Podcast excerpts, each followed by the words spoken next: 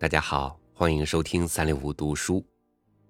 在以往的节目当中，我和大家分享了很多鲁迅先生的作品。今天又特别选取了北京中文系教授钱理群品析鲁迅及其作品的文章。真正的鲁迅是沉默的。希望通过这篇文章，我能够和大家一起对鲁迅、对他的作品、对我们自己。有新的认识。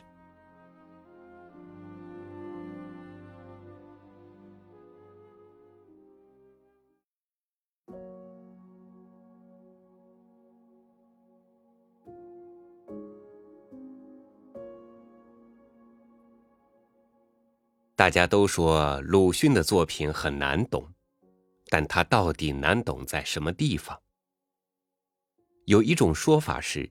鲁迅的作品文字很难懂，或者说他的写作背景搞不清楚。这个问题其实很好解决。现在研究鲁迅的著作比鲁迅的著作多得多，你随便找一本来，他就会给你介绍社会背景有关的知识。我觉得难就难在，到底鲁迅他在想什么，他要讲什么。要知道他真正的意思非常困难。鲁迅自己曾说过：“我所想的和我所写的不一样，我为自己写作和为他人写作是不一样的。”这就非常麻烦。那么，我们怎么知道他自己的意思是什么呢？鲁迅自己有一个解释，他说。很多人都说我讲的是真话，但我并没有把我所想讲的话完全的说出来。很多人都说我很冷酷，第一是冷，第二是冷，第三是冷。如果有一天，我把我心里所想讲的话，就是那些最黑暗、最悲凉、最可怕的话说出来，还有一个人愿意听的话，那么这个人。就是我真正的朋友。鲁迅在一九三六年去世之前写过一篇文章，《我要骗人》，他讲了这么桩事：在一个冬天的早晨，我走出家门，碰见一个来为灾民募捐的小女孩，而当时正处于国民党的腐败统治之下，所以鲁迅很清楚的知道。这小女孩所募的款是不可能落在灾民手里的，她的募捐完全没有意义。但是面对着这个热情天真的孩子，能告诉他说他做这事没意义吗？不能。不但不能说，还必须对他说：“小孩子，你做事非常有价值，我一定支持你。”于是鲁迅牵着女孩的手走到一个商店。用大钱兑来小钱，再把小钱交给小女孩。小女孩紧紧地握住鲁迅的手，说：“先生，你太好了，我代表全体灾民对你表示感谢。”鲁迅看着这小女孩越走越远，他的手上还可以感觉到这个小女孩手的温暖，但是正是这温暖像火一样烧灼着鲁迅的心，因为他骗了这个孩子。但是鲁迅反过来想：我能不骗这孩子吗？我能不骗人吗？他进而想到：当今之中国，难道是霹雳真实的时候吗？我们能够把我们真实的想法都说出来吗？不能。所以我要骗人。不知道诸位听了这个故事怎么想？说实在的。我每一次看到这文章，都感到一种震撼。我觉得一个人要说真话固然很难，但是能够像鲁迅这样正视自己时时刻刻不得不说假话的困境，这需要更大的勇气。我们每一个人时时刻刻都面临着这样一个两难的选择。但是有时像鲁迅这样，敢于正视自己渴望说真话，但是又不能不说假话，不能不骗人的这种种深层的困境呢？鲁迅说：“他是为三种人而写作：一种是那些为中国的独立、民主、平等、富强而艰苦奋斗的志士仁人们；一种是那种正在做着好梦的青年，他要为这些人呐喊助威鼓劲。第三种写作对象非常特别，鲁迅说：“我是为我的敌人而写作的。”既然是为敌人写作的，就不能把内心的痛苦说的太多，不能在敌人面前显示痛苦，因此他必须有所遮蔽。这就是说，鲁迅的作品就像冰山一样，有浮出水面的，但底下隐藏着更多东西。他的意思就表现在浮现和隐蔽之间。而且从根本上说，一个人的思想。特别是一个人属于他自己的独特的一种生命体验，是不能用语言表达的。一旦用语言表达了，这思想就被简单化了，甚至可能被曲解了。所以鲁迅说：“当我沉默的时候，我感到充实；我将开口，同时我感到空虚。”真正的鲁迅是沉默的。默默无言的鲁迅才是真实的。今天人们谈论的最多、读的最多的鲁迅作品，譬如《呐喊》《彷徨》等，以及大多数杂文，基本上都是为他人写作的。真正为他自己写作的，鲁迅交代的很清楚，就是《野草》。鲁迅说：“野草里面有我的哲学。”而且他说，野草是属于我自己的。他不希望青年们看他的野草，那是完全属于他个人的东西，是最具有鲁迅个性、最属于鲁迅个人话语的一个作品。鲁迅的野草就成为我们去接近鲁迅灵魂的一个窗口，或者提供了一个途径。当然，即使是野草，也仍然有所遮蔽。只不过相对于其他作品来说，它遮蔽的少一点这里首先要交代两点：第一，《野草》是散文诗，诗是很难讲的，诗只能去领会，诗是含混的，要你去感悟。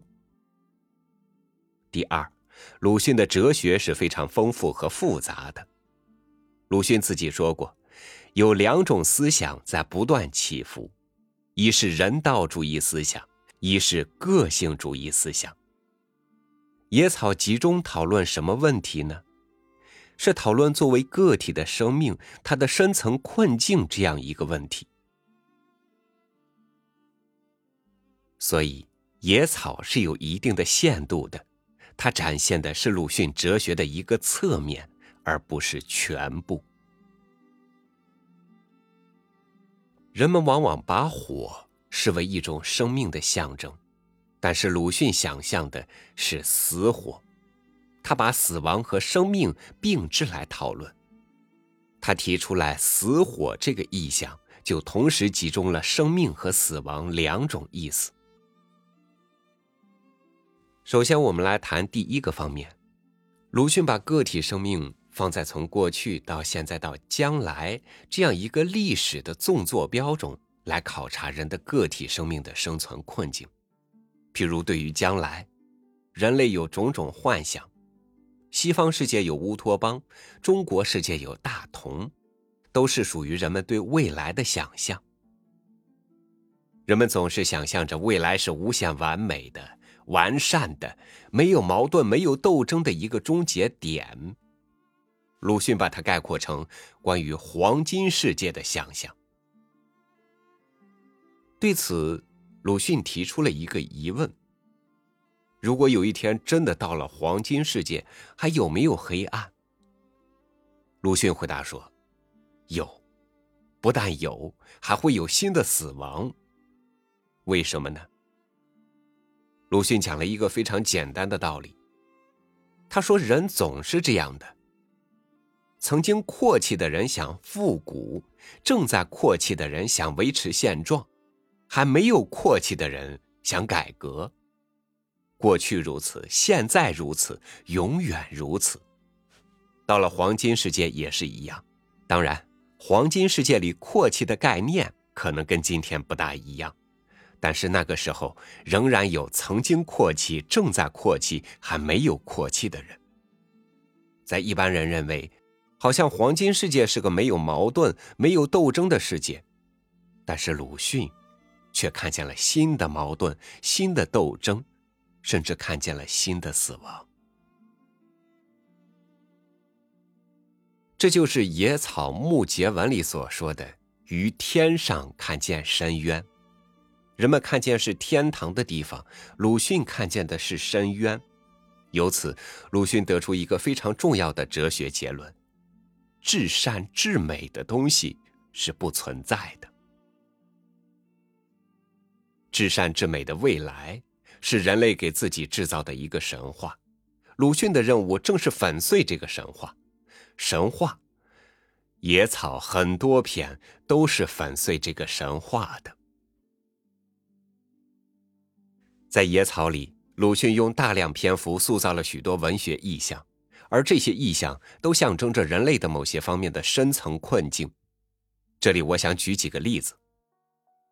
死火是具有鲁迅式想象力的一篇文章，人类关于火有种种想象。总的来说。人们是把火视为一种生命的象征，但是鲁迅想象的是死火，集中了生命和死亡两种意思。我们看他是怎样展开独特想象的。他说：“我做梦，梦见自己在山峰间奔跑，跑啊跑，突然从山峰上一下掉到冰谷里，往下看，一片青白色。”这青白色就是死亡的颜色，但是在一片青白色中，我突然看见了很多珊瑚样的红的影子。在死亡的颜色中出现了生命的颜色，这就是死火。于是，我和死火之间展开了一个哲学的讨论。死火对我说。先生啊，请你赶紧把我救出去，否则我将冻灭。我说好，我就把你带出冰谷。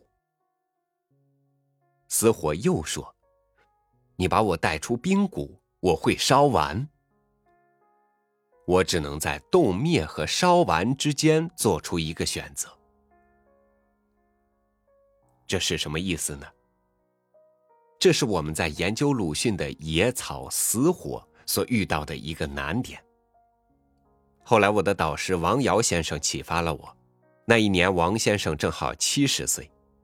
他说：“我现在面临着一个两难的选择，要么什么事不干，这叫坐以待毙；要么像大家宣传的那样发挥余热，再努力奋斗。但这不过是垂死挣扎。”我只能在坐以待毙和垂死挣扎这两者之间做有限的选择，你说怎么办？当时我一听，马上想到了鲁迅的死火，冻灭就是坐以待毙，烧完就是垂死挣扎。尽管最后等待大家的都是死亡，但是烧完和冻灭有没有区别呢？有区别。这个冻灭，他一辈子什么事儿不干，他的生命在任何时候都没有光影，这是一个生命的空壳。这个烧碗，虽然最后也是完，但它燃烧的那个瞬间是发出灿烂的光辉的，它的生命是充实的。这实际上就是一个人生哲学。就是生命的价值不在于结果，而在于过程。结果所有人都一样，但是过程不一样。你奋斗的过程，你挣扎的过程，努力的生命是充实的，是有价值的；而那浪费的、无所事事的生命是空虚的，是没有意义的，是生命的空壳。这就好像奥林匹克精神一样。贵在参与。这就是鲁迅野草的哲学，这正体现了鲁迅那种重视过程而不重视结果的人生哲学。这动灭和烧完的命题，实际上告诉我们，人的自我选择、自我实现的极端的有限性。你不能把人的选择的可能性想入非非，人就是在动灭和烧完之间做极有限的选择。但是毕竟还是有选择的余地的，所以王瑶先生对我说：“与其坐以待毙，不如垂死挣扎。”因为垂死挣扎有一种挣扎之美。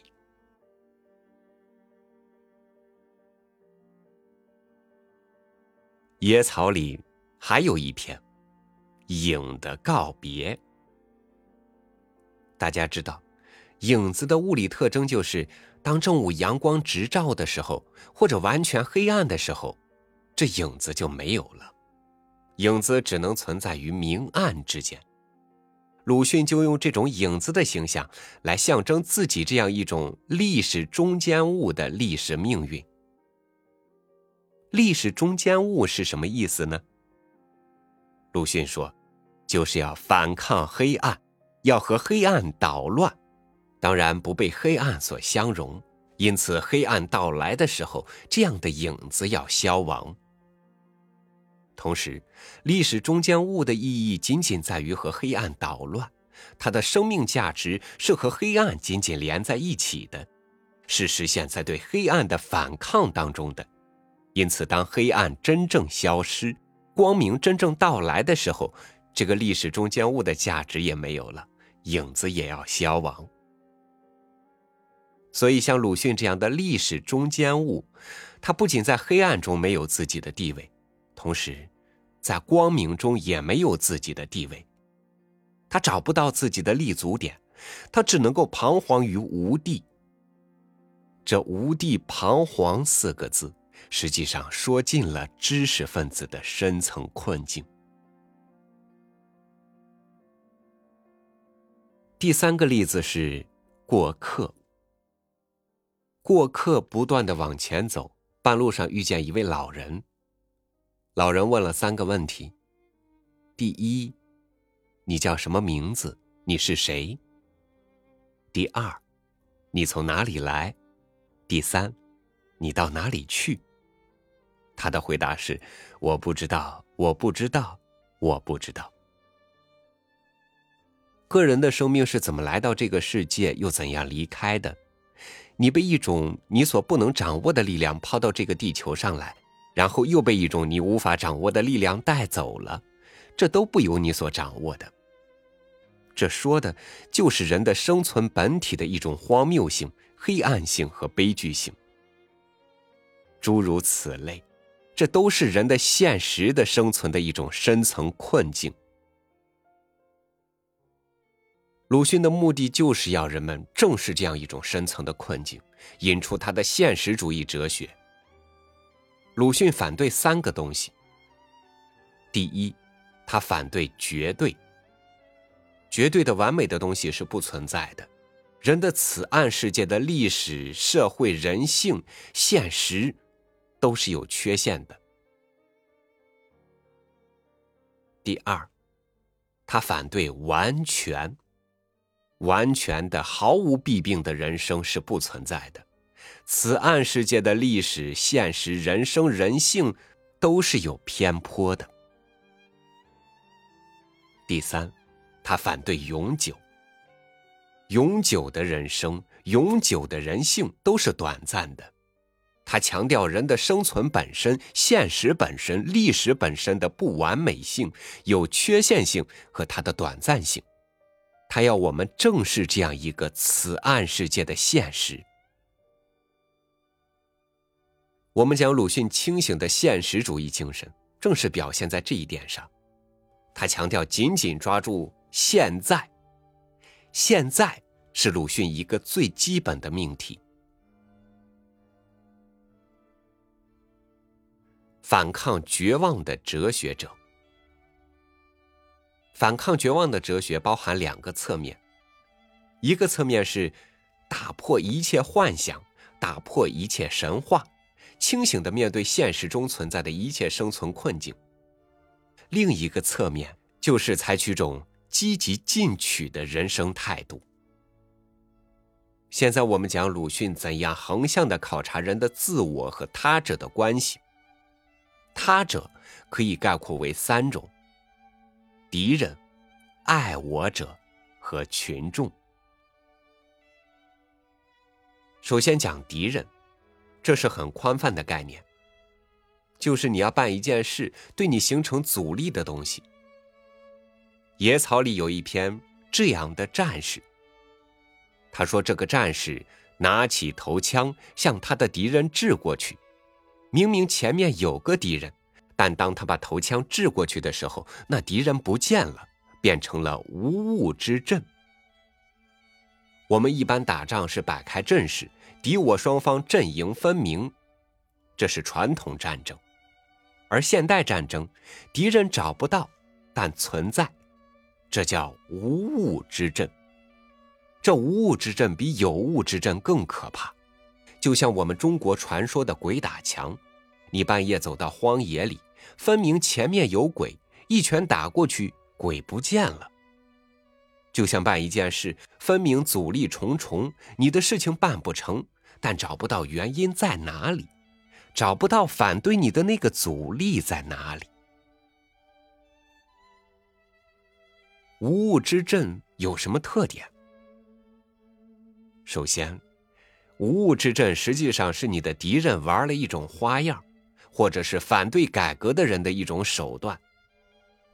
一般来说，当我要做一件事情，提出一个革新的倡议的时候，反对你的人就要利用他的权力把你压下去。如果压不下去，他一定改变面孔。其实他是反对你的，但他对你点头微笑。无物之阵，其实就是千百年来所形成的习惯势力，是千百万人的习惯势力，这是最可怕的。鲁迅称他们是无主名、无意识的杀人团。他一方面要杀人，阻碍你；另一方面，他没有名称，又不是故意的，甚至是出于善良的动机来反对你。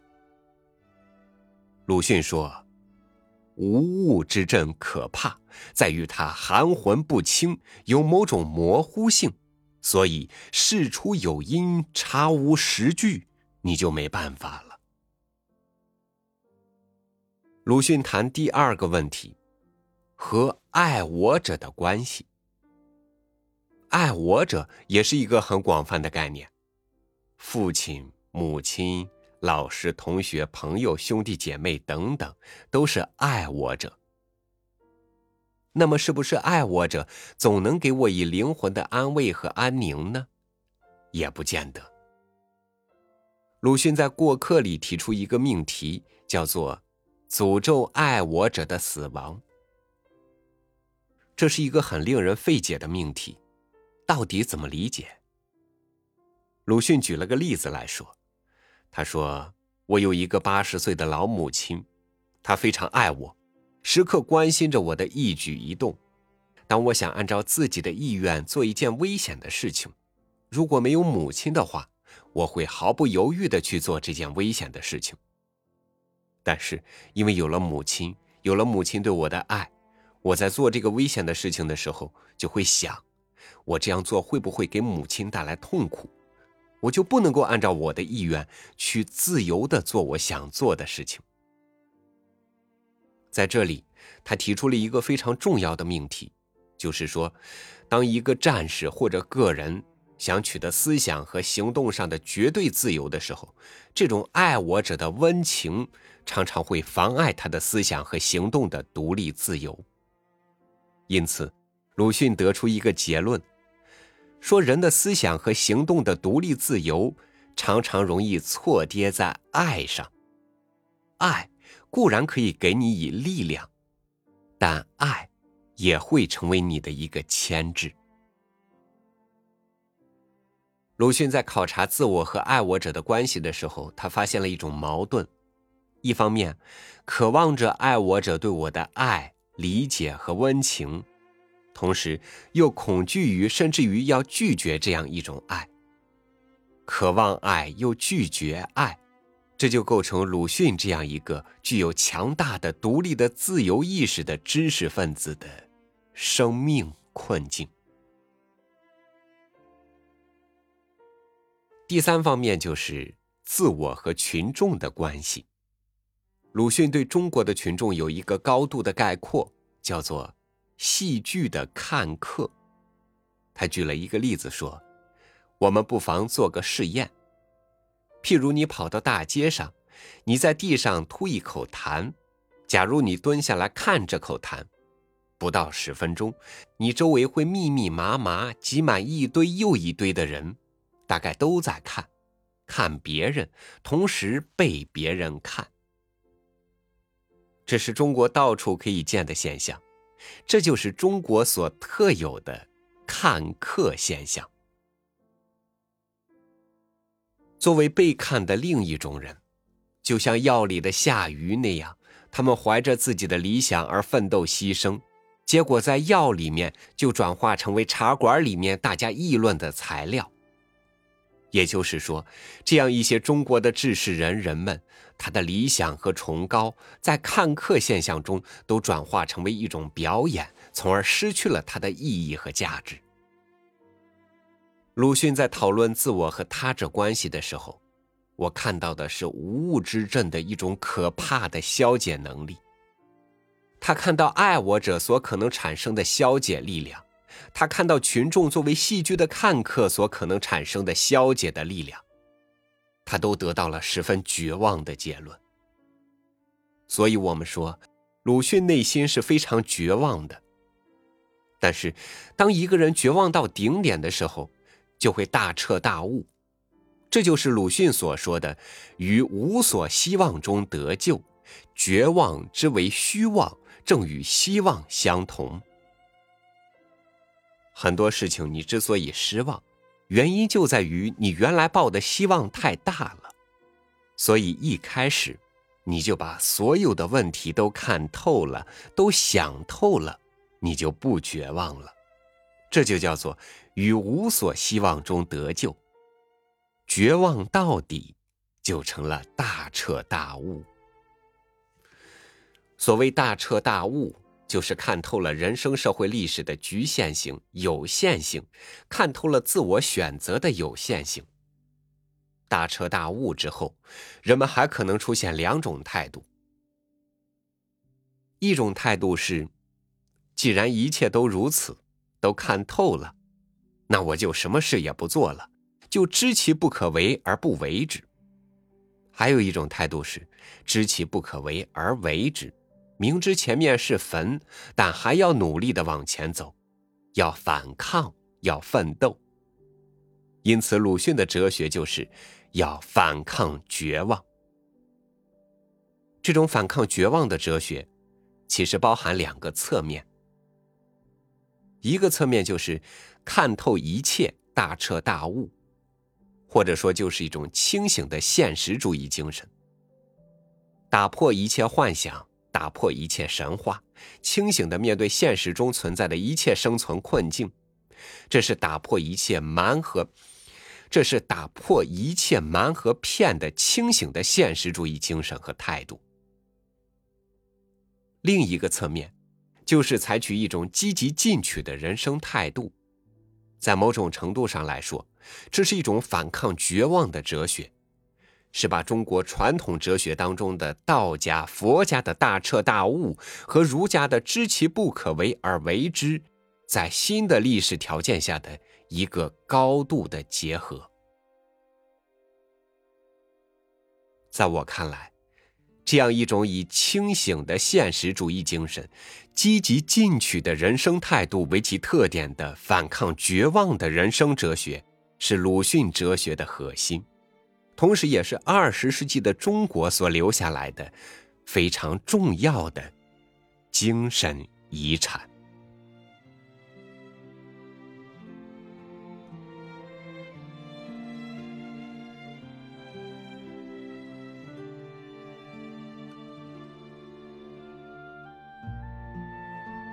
人们并非都是活在现实里，很多人走着走着就掉进了现实和幻想的夹缝中。真正的智者看清了这一切，于是他化笔为刀，斩断种种魔障，还世界些许清明。在残酷的现实里，积极进取，不妥协，不逃避。感谢您收听我的分享，欢迎您关注微信公众号“三六五读书”，收听更多经典作品。我是超宇，祝您晚安，明天见。